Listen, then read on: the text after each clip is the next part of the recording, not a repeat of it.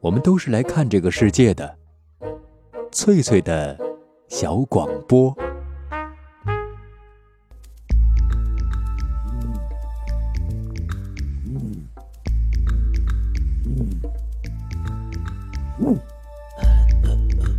寻访华夏文明，感受自然美景，探索过去的足迹，唱响未来的星空。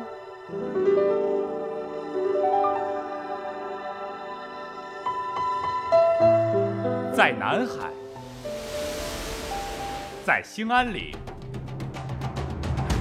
在富庶的苏州城，一瞬间跨越万水千山，神州任我行。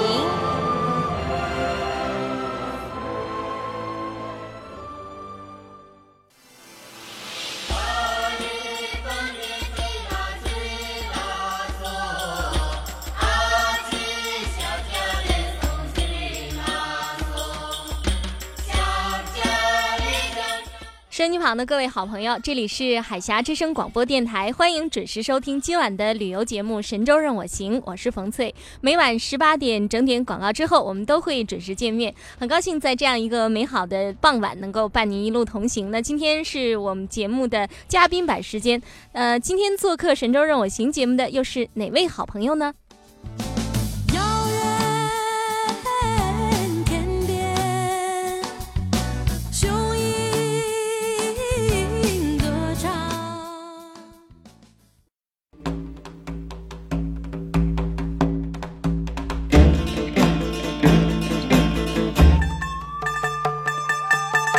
在城市钢筋水泥的丛林里，他们普通而平凡；在大自然崇山峻岭的怀抱中，他们神奇而勇敢。这是一群真正的旅行者，他们风餐露宿，笑傲江湖；这是一群无畏的探险者，他们爬山涉水，永不疲倦。道路的不断延伸是他们执着的信念，前途的不可预知是他们快乐的本源。海峡之声广播电台《神州任我行》节目，驴友俱乐部，欢迎您的加入。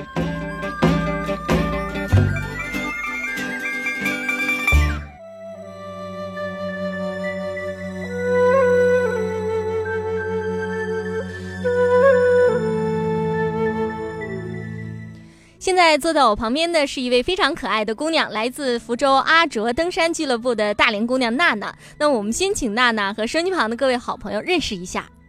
福州的朋友，大家好，我是娜娜，福建阿卓登山俱乐部。我很高兴跟大家在这个时间里头一起分享我的旅途旅途经历。嗯，我听说娜娜你以前是在北京生活的，是这样吗？嗯，是我是在来福州之前，在北京一直是在北京工作和生活，差不多呃不到两年的时间这样。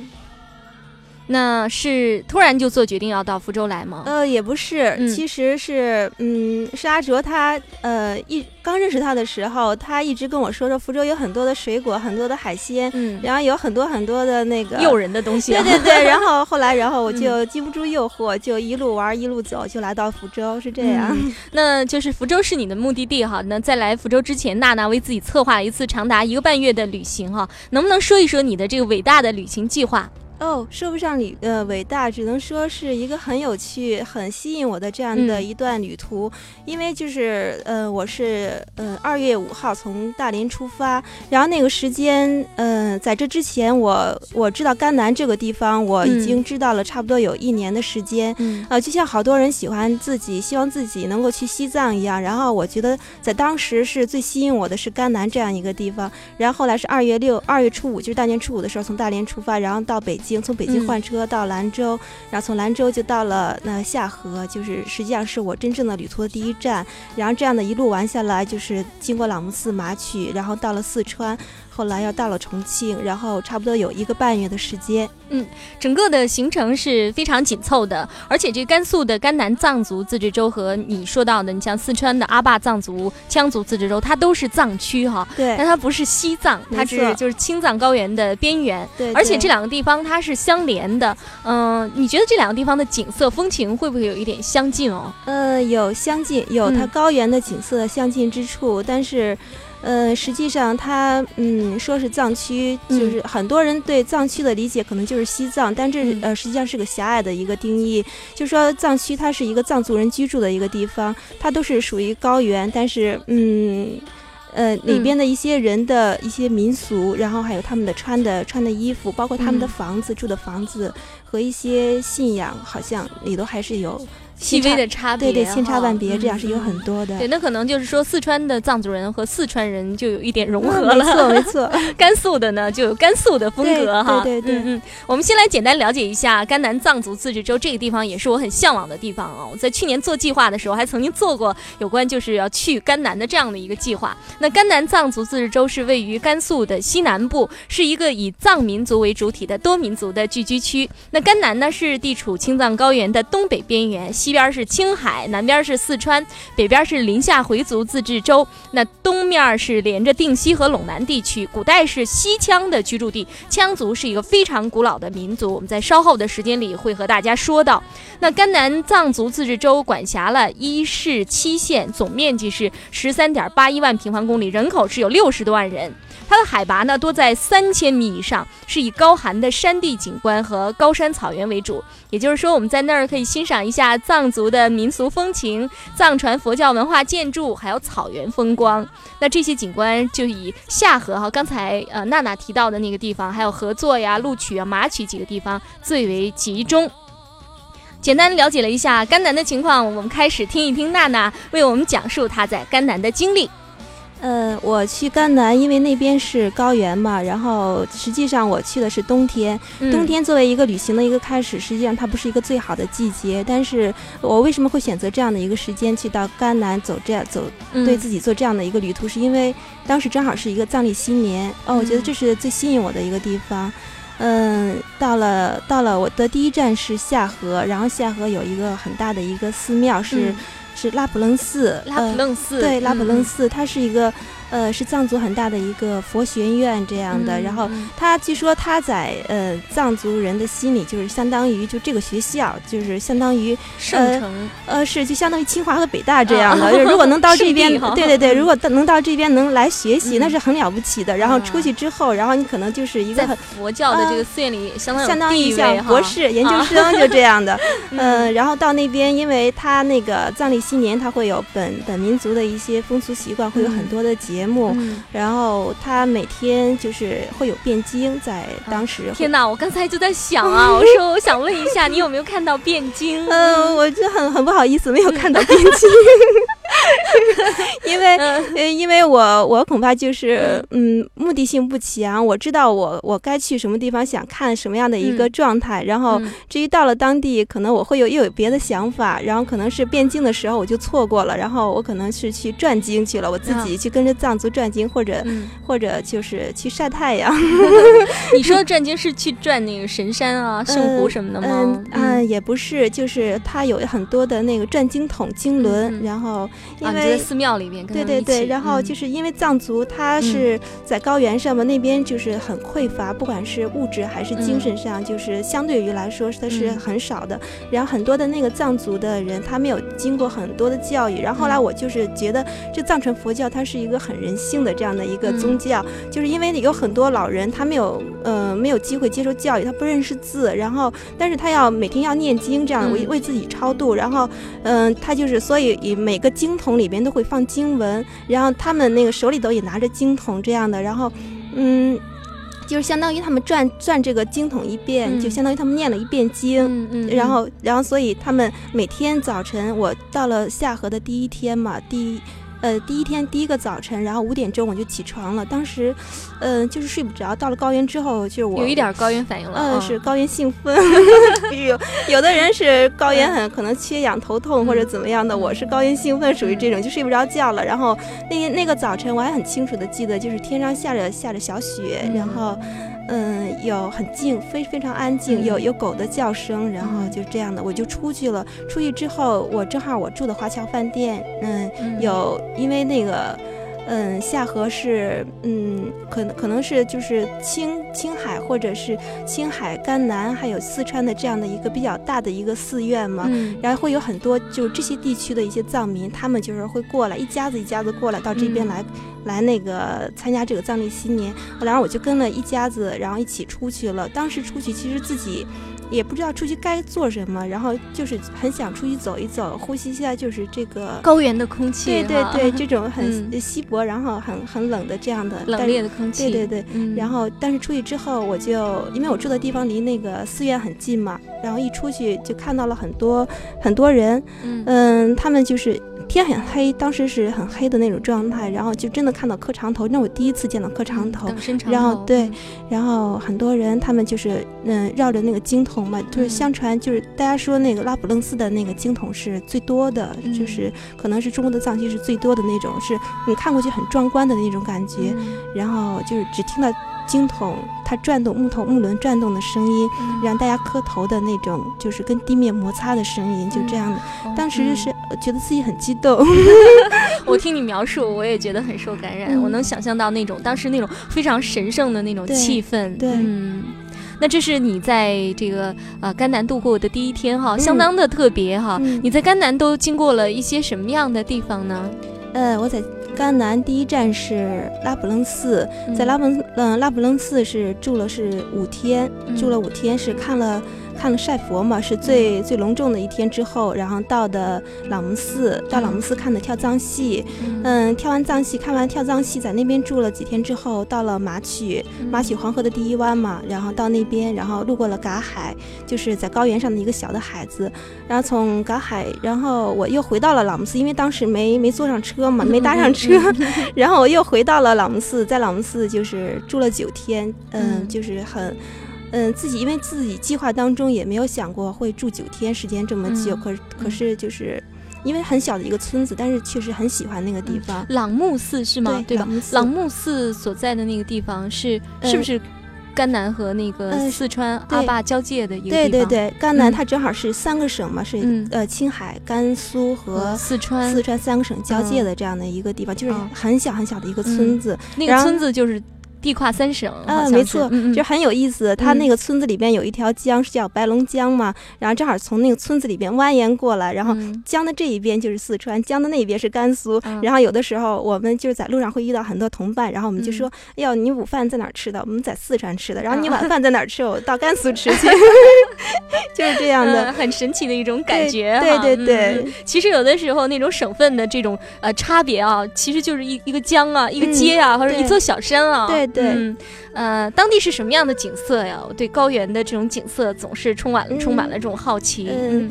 你有没有看过风光片？就看过那个嗯瑞士，瑞士的风光片，嗯，我看过，呃看过一些图片，呃，嗯跟那个很像。是吗？嗯，跟那个很像，因为我是雪山吗嗯当时就是我住在是丽莎家嘛，丽莎嗯是一个自助旅行的这样的一个一个嗯很好的一个姐姐，这样的，嗯她是个回族人，她的老公是个藏族人，嗯然后她开了一个，因为。嗯，朗姆斯这个地方是就可能就像丽江一样，这种小地方是有很多外国人发现的。外国人发现之后，然后他就是可能就是很喜欢这个，每年都会到这边来度假，然后嗯就是什么都不做，就生活一阵子。嗯然后我当时是在他们家住的，嗯，那他什么景色？就是我在他们，呃，你推开窗户，对面就是一个雪山，啊，雪山，然后然后门口嗯就是一条白龙江，真就是这样，然后会有小树林。因为我在那个住了九天嘛，遇到了一个瑞士的一个女孩子，然后她嗯当时就跟我说，她说，呃，我觉得很奇怪，我好像嗯。回到了自己的家，嗯。他，跟我说了这样一句话，哦，那有那种回家一样的感觉哈，对。啊，当地的风光哈，对，嗯，真的是很让我惊讶。哦。我觉得那个地方高原里居然像瑞士，那你结识了很多朋友吧？像你刚才提到的这个瑞士的朋友啊，嗯，啊，有没有结识一些当地人，当地当地的藏民呐、有。喇嘛呀？有、嗯。有，就是。嗯，给我印象很深的就是 Lisa，然后她是一个一个回族的一个妇女，然后有两个孩子，然后她的就是有个小小的酒吧，其实谈不上酒吧，就是她在自己的家里头，然后给大家提供那种简单的饭和菜，嗯，然后我当时。因为我自己的那个旅途的经费有限嘛，然后我我我第一个晚上住在朗姆斯的那个。嗯，有一个人清宾馆，他那个我去的时候正好是人很多嘛，是因为是藏历新年，很多人住，然后他那个房价就提起来是三十块钱一个晚上，这对于我来啊 是，这就是一个床三十块钱，这对于我来说可能是很很多钱。如果我想在这住九天的话，我要付出可能是对一二百块钱。然后后来，然后我在他们家吃饭，然后他就说，他说娜娜，他说你到我这来吧，我不收你的钱，你过来嘛，就是这样的，很简单，嗯。是，然后。我就是在他家住了八天这样的，嗯。嗯，在那儿住了八天，有一个很很愉快的一个时光。哦，对，嗯，在路上总是会遇到这样的一些好心人哈，会让我们的旅途一下子变得阳光灿烂起来哈啊，而且觉得这钱多钱少在那个时候啊已经不是很重要了。那你在甘南还有什么其他的奇遇吗？给我们讲一讲。嗯，在甘南的时候，我呃有嗯。遇到了天葬，就是朗木寺，嗯，呃，遇到了天葬，嗯，在因为来之前我就知道有，就是说那边有个天葬台嘛，嗯，我去天葬台，我去了两次，第一次是没有遇到任何的，就是那种仪式，没有人去世，但是第二次去的时候遇到了三个人，嗯，三个人，两个老的喇嘛，那应该是相当神神圣的这种仪式了，对，好像。在我们的印象里边，应该是很神圣、很很肃穆的那种，而且人去世了，应该是很悲伤的。但是，嗯，我我，呃，当时遇到的三个人都是很很高龄的，都是七八十岁才去世的这样的人。然后一两个是老的喇嘛，然后一个是呃老年的藏年嗯。藏族妇女这样的，嗯。当时我从开始到最后一直参加了，就是看了这样的一个仪式，可是一点都没有很悲伤的那种感觉，觉得很很奇怪，很轻松。我真的就是也没有觉得很害怕。觉得你很奇怪 很多人会觉得我很奇怪。然后可能就是说，一个年轻的女孩哈，面对这样的一个就这样的一个仪式哈，可能会有恐惧哈，比如说对死亡的一种恐惧哈，啊，对。未知的，就是未来的这种旅途的这种未知的一种恐惧。嗯嗯，那你你是很平静的面对这些的。嗯，对，因为可能。可能你受当时的气氛所影响吧。如果他们会很悲伤的话，你也会从心里头会觉得很难过。可是你看不到很很难过的这种感觉。就是送老和尚走的时候，都是他的徒弟，很多可能有二三十个人嘛。嗯，徒弟有有三十多岁、四十多岁，可能还有十几岁的这样的小孩子。然后，嗯，看的时候大家都。都没有觉得很难过，然后大家在在在聊天儿，然后还有的人就是打电话，然后拿手机打电话这样的。我我觉得就是很奇怪，在很多的民族哈，就是面对生死都是用一种很平静的心态来面对的。我想起我在丽江的时候看的那个，就是有关纳西族的一些，就是一些经典哈。你像那个原来呃看一些呃，就是李林灿他写的一些书里边讲到的呃，就是纳西的牧师们做起这种仪式的时候。劝慰人的那些话语都是相当平静的，我想这个可能有这种共通的地方。没错，你就会觉得生命就是应该这样的，因为呃，他那个天葬的最后，真的人是灰飞烟灭，你什么东西都没有了。有很多秃鹫就在边上等着吃的这个这个人的肉，然后骨头都会给他砸得很碎，然后都会喂这个秃鹫吃，然后他们觉得好像就是。呃，人死后对人该就是让秃鹫吃掉，然后它会飞得很高，那是离天最近的地方，所以叫天葬嘛。然后你会觉得生命真的就是应该这样的，这样的走掉，然后一点东西都不给，都不留下来。你会，嗯，当时所以没有没有觉得很害怕，觉得。觉得很正常的一件事情，嗯，很好，真是一个很特别的女孩子哈。那么，一个美丽的单身女孩啊，在两个充满藏族风情的自治州，呃，这样旅行啊，是看不完的异域风情，说不完的精彩旅程。那稍后欢迎朋友们继续收听海峡之声广播电台文艺生活频道的旅游节目《神州任我行》，听来自阿卓登山俱乐部的娜娜讲述她在藏区的经历。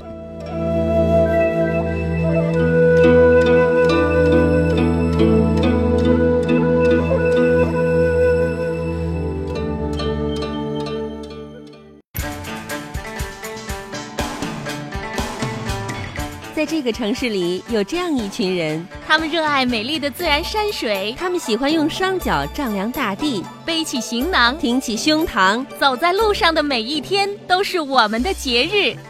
海峡之声广播电台《神州任我行》节目，讲述我们自己的旅行故事。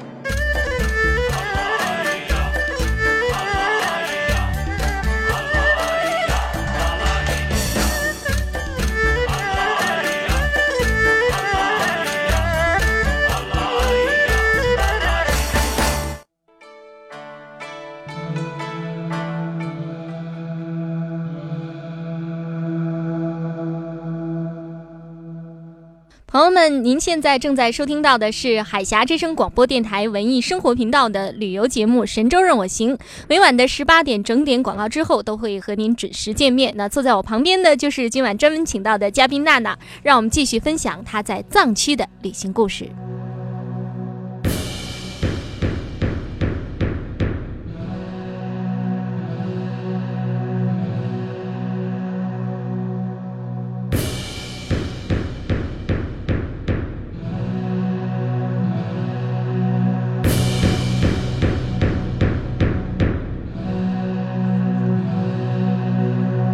我想，一个单身女孩子那出外旅行，最让大家还有让她朋友们挂念的，就是这个女孩的安全问题哈。娜娜，你一个人去甘肃、去四川，有没有遇到过比较麻烦的事情呢？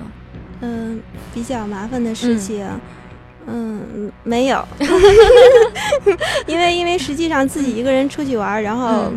呃，家里人会非常非常的担心，然后他会会，如果他知道你是一个人出去玩的话，他会想想千辛呃，想尽办法让你对回来。对对对，他会不让你去。嗯然后我就嗯，出发之前我就是嗯。跟我的家里人就是撒一谎嘛，我就嗯。跟他们说，我说我我是我是跟阿卓走的，对，我说我是跟着福建的这边朋友，我们是一起一起嗯走的，但是我们开始的三天是在一起的。嗯 后面就是一个人了，全部都是一个人。嗯，嗯也是一路走一路搭伴儿。然后要嗯说是在路上遇到最大的问题是什么？我嗯觉得就是嗯语言的问题，因为你走的嗯是藏区，他们很多人他不会说汉话。哦，他说是藏语。对对，嗯然后你觉得没有办法跟他们沟通，就是嗯我遇到的，我觉得是最大的一个问题。哦，那怎么？办呢？用手势。嗯用手势，然后你跟他们笑，啊，对，我觉得微笑是就是化解彼此之间这种隔阂最好的办法。错 没错嗯，嗯。那我想哈，就是在旅途当中肯定是会遇到形形色色的人的。我觉得一个人出去玩儿最好的一个好处就是可以有奇遇哈，因为可以碰到各种各样的人。对对而且因为你是单身一个人嘛，你就不得不去结交各种各样的朋友和你同行。对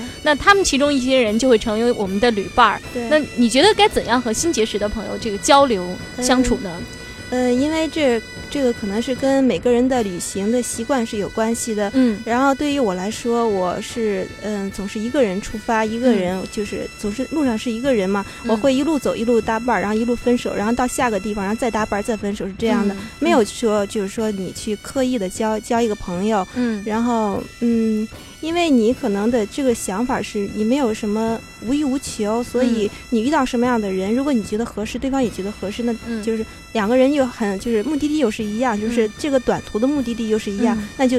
一起走到这儿，如果下一个路口，然后嗯就是要分开，然后就嗯挥挥手，就是就是这样的。呃嗯，旅途中这这种人际关系是相当简单的，嗯，很简单。是，这也是为什么有些朋友都非常喜欢就是旅行的一个原因吧。嗯，那呃，我的一个好朋友曾经跟我说过，说一段美丽的恋情哈，总是要发生在美丽的地方哈。嗯真的，真是他是真是这样讲的。嗯那我相信，不论是甘南还是阿坝，都是最美丽的地方。所以我断定，一次美丽的邂逅应该就在你的路上。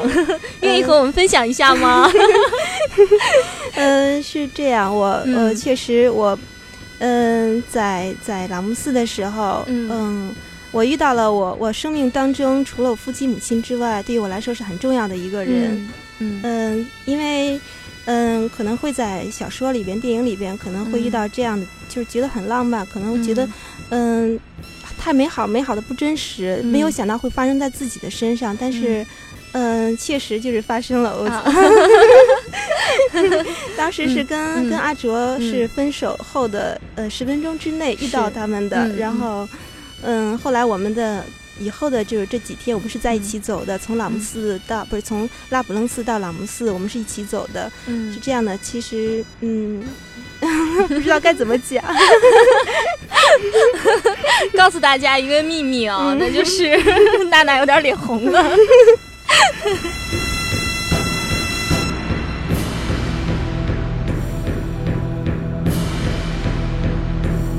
嗯，其实我能感觉到哈，娜娜是一个非常有魅力的女孩子，因为我发现你周围的人都很喜欢你啊，而、而且和你结伴同行应该是很愉快的。那你在这个就是四川阿坝藏族羌族自治州是逗留了多长时间呢？嗯，哦，这个没有统计过，嗯可能差不多也会有半个月、二十天左右这样的。嗯嗯嗯，那你都去了什么地方呢？嗯，我是从朗木寺出发之后，然后是到了若尔盖，嗯。嗯，若尔盖，然后又到了嗯松潘，从松潘到了汶川，汶川是那边有一个羌族嘛，羌族陶坪，它是有很奇特的那个民民族的建筑，然后到嗯那边看那个房子，嗯。然后从那边经过米亚罗去了马尔呃不是，就是到了马尔康，嗯。从马尔康又到了阿坝。阿坝县就是嗯阿坝州是这个州的一个统称，但是马尔康是阿坝州的一个首府。马尔康就是咱们看那个阿来的那个尘埃落定，对对对，就是嗯讲的四土是吧？啊对，就是就是那个地方。然嗯后就土司，嗯，对，土司土司。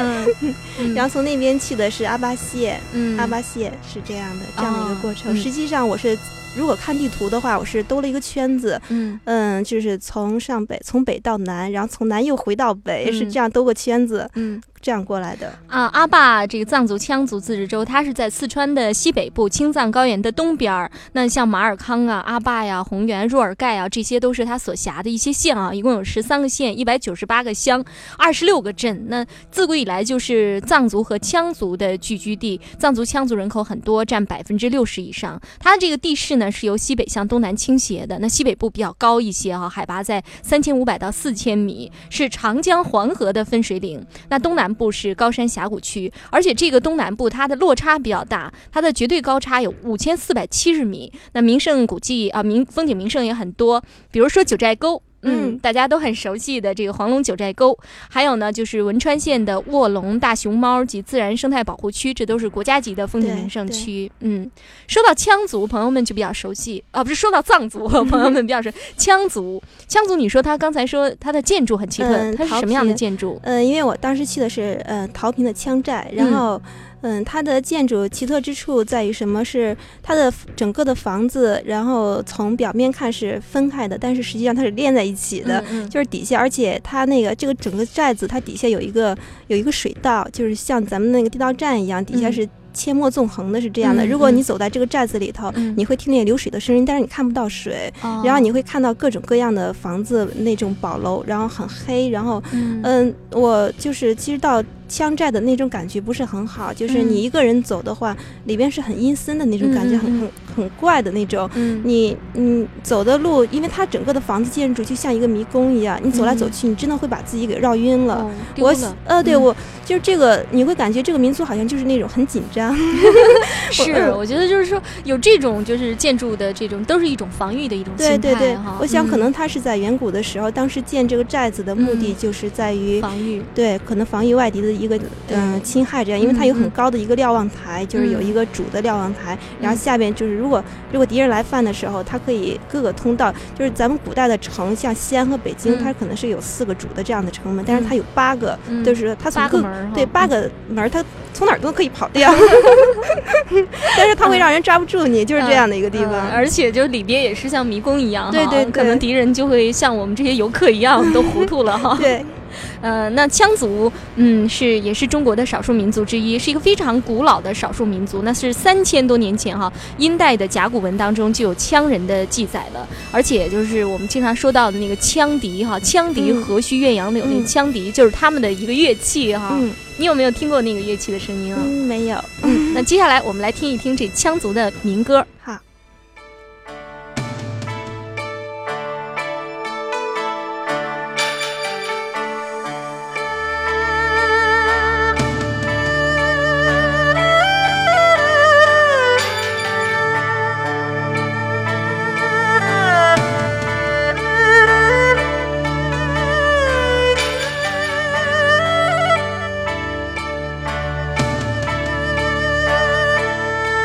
们们现在听到的这个音乐呢，就是羌族的一个音乐啊，叫做《白羊绕山岗》。那羌族管这山歌叫拉索或者是拉纳啊，因为羌族它是一个游牧民族，所以他在可能是在放羊的时候，是牧羊人唱的一种歌曲啊。那羌族是他的祖先党项羌曾经创造和使用过西夏文，至今这个西夏文文献到二十世纪初。只有少数的学者才能解读一点点。那现在的羌族主要是聚居在四川省的阿坝藏族羌族自治州，那甘孜藏族自治州和贵州省的一些地方也有居住。我们想听一听你在阿坝的故事。嗯嗯，阿坝阿坝的故事，我很想说的是在阿坝县的一个故事。嗯，就是我我感觉我去阿坝县非常不容易。为什么？就是说有一个很很糗的事情，就是我嗯。坐车的时候，前一天买了票，但是第二天我我睡得很晚，起床晚了，我把那车给当掉了，然后掉了。对，第二天的时候我就去的很早，可是票已经卖光了，因为当时当的当掉了那个车票，就损失了一笔车票钱，我很心痛。就是第二天我又很想去那个地方，我就没有买票，但是又票卖光了。然后后来就是总而言之，就是千辛万苦才到了阿巴县的。嗯，然后阿巴县它是可能是国内就是这个藏区是没有对。外国人开放的一个县，嗯嗯，那个县就是嗯很很典型的高原上的一个地一个一个小镇子，很小的一个小镇子，人不是很多。然后它有两个很大的寺庙，就是很大的寺庙。然后其中的一个是觉囊派，就是它的藏传佛教分很多派嘛，但是那是我唯一的遇到的一个是觉囊派，它好像是色色嘎寺是这样的。然后在那边遇到了他们的他们的就是一个仪式，嗯。然后你当时到了阿坝的时候，因为你可能要翻过几个几座高山嘛，然后山上有的那种风马旗，然后有的那个很高的经幡，然后就是那种印象是很很难以言表的，就是这样的一个地方。嗯，这是在阿坝的故事。嗯，那我想你整个旅程，呃，花费不会很多哈，因为你一路上都非常非常的节省。没错。那我还是想问问你，到底花了多少钱？嗯，我。我的嗯，做这样的一个长途的旅行的话，然后一般的先期准备会很多，就是说你在去。呃，出发之前你可能会要准备很多东西，就是，嗯，你的睡袋呀，或者就是这种长途旅行的一些东西。嗯，我我运气很好，我的很多东西都是朋友他赞助给我的。然后我实际上就是包括我从北京到兰州的这样的一个车票，都是朋友送给我的一个新年的礼物。然后我真正的花费是从那个嗯下河开始，从下河开始，然后一直到重庆，我。嗯，因为我是很节省的一个人，就是在路上，我是如果可能搭车的话，我都会搭车，或者是。嗯嗯，住的话，我可能会会寄居在人家的那个人家里边，这样的就尽量少去住旅社。对对对，然后我出发之前就是身上带了不到三千块钱，可能就是两千嗯五六百块钱就左右这样的，做了一个一个半月的旅行。是啊，你带这么点钱出去，大家都很担心啊，就怕你钱花光了回不来了。是，如果回不来了，那就在那边住，就是先找份工，先干一干啊，挣点钱再回来。嗯，那哪些地方花钱会比较多？路费？呃，对，路费。嗯，一个常规的旅行，它的那个交通费会是占你很大的一个部分。但是，对于我来说，除了交通费之外，我的那种，嗯。沟通的费用就是沟通，他我每天要上网，我要上网，就是因为我有习惯是在路上一边走一边写的这样的习惯。嗯，上网的费用会很高，因为高原上上网会很很多钱。这样那边，然后还有打电话的费用，还有就是我写信的费用。我每每到一个地方，然后我会买明信片，然后明信片对对对，我我后来我想了一下，就是我从家里走，然后我爸爸赞助了我六十张那个邮票，然后但是我就是那个。邮票我画到朗姆寺嗯的时候，基本上已经用完了。然后还有我带的明信片，然后已经用完了。我后来我想了一下，可能在这一路上，我就是要发出去差不多两百封信、两百张明信片这样的，就是这种费用会占了我很大很大的一部分。天哪，连写信 都是你。花费比较多的，可见娜娜有多么节省啊！那我想啊，下一次旅行计划，收音机旁的各位好朋友一定要好好赞助一下娜娜。谢谢各位。那你就是对即将去甘肃和四川藏区的朋友们，你觉得你有什么经验和建议给他们吗？嗯，说不上经验和建议，就是，嗯，因为藏族，嗯，他这个民族实际上。嗯很简单的一个民族，就是嗯你你你到了那边去，很希望大家能够给他就是带一些小礼物。嗯我真的嗯就是你不要。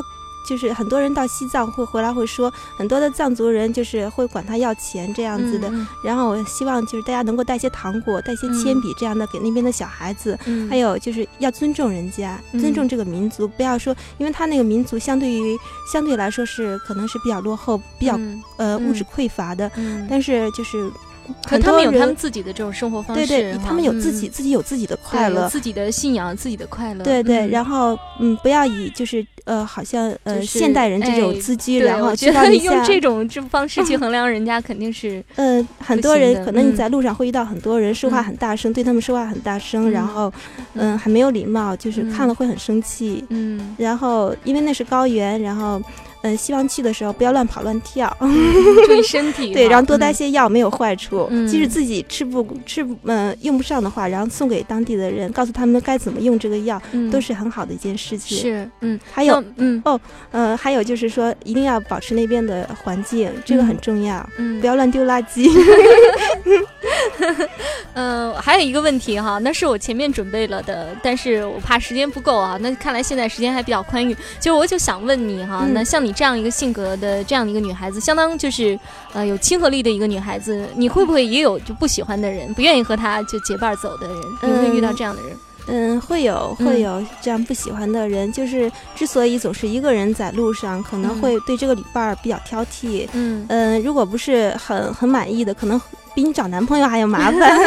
然后，比如说你在路上，你可能吃的口味不一样，或者是嗯两个人的兴奋点不一样，然后都不会。去的地方也不太一样。对对对，然后嗯你都不会说很满意，所以如果会遇到很很不喜欢的人，嗯就不真诚的人，嗯，差不多是这样。嗯嗯那下一次有没有做计划，准备再去哪里？嗯，很希望去青海。嗯，嗯，青海是我下一个很很想去的地方，嗯因为我是在呃下河的时候遇到了一个青海的一家人，他们就是过来过藏族藏族新年的，但是他们是土族人，然后当时嗯跟他们、一直跟他们在一起转经，然哦后。后来，然后他们那个那边有一个女孩子，然后她就是约我能够在六七月份的时候到她家里去，我很嗯希望就是能在，呃很美的地方能够跟他再次见面。嗯，谢谢娜娜和我们分享她多姿多彩的这个甘南和阿坝之行啊。从娜娜的经历当中，我发现了一个秘密，就是美好的心境会决定我们美好的旅程。我相信啊，娜娜你在福州的生活也会同样的精彩。衷心的祝福你。谢谢。今晚的《神州任我行》节目到这儿就结束了。那么在这儿呢，我们把娜娜在路上一直听的这首歌哈，那送给娜娜携当啊，也送给收音机旁的各位好朋友，祝福即将远行的朋友们，祝你们一路平安。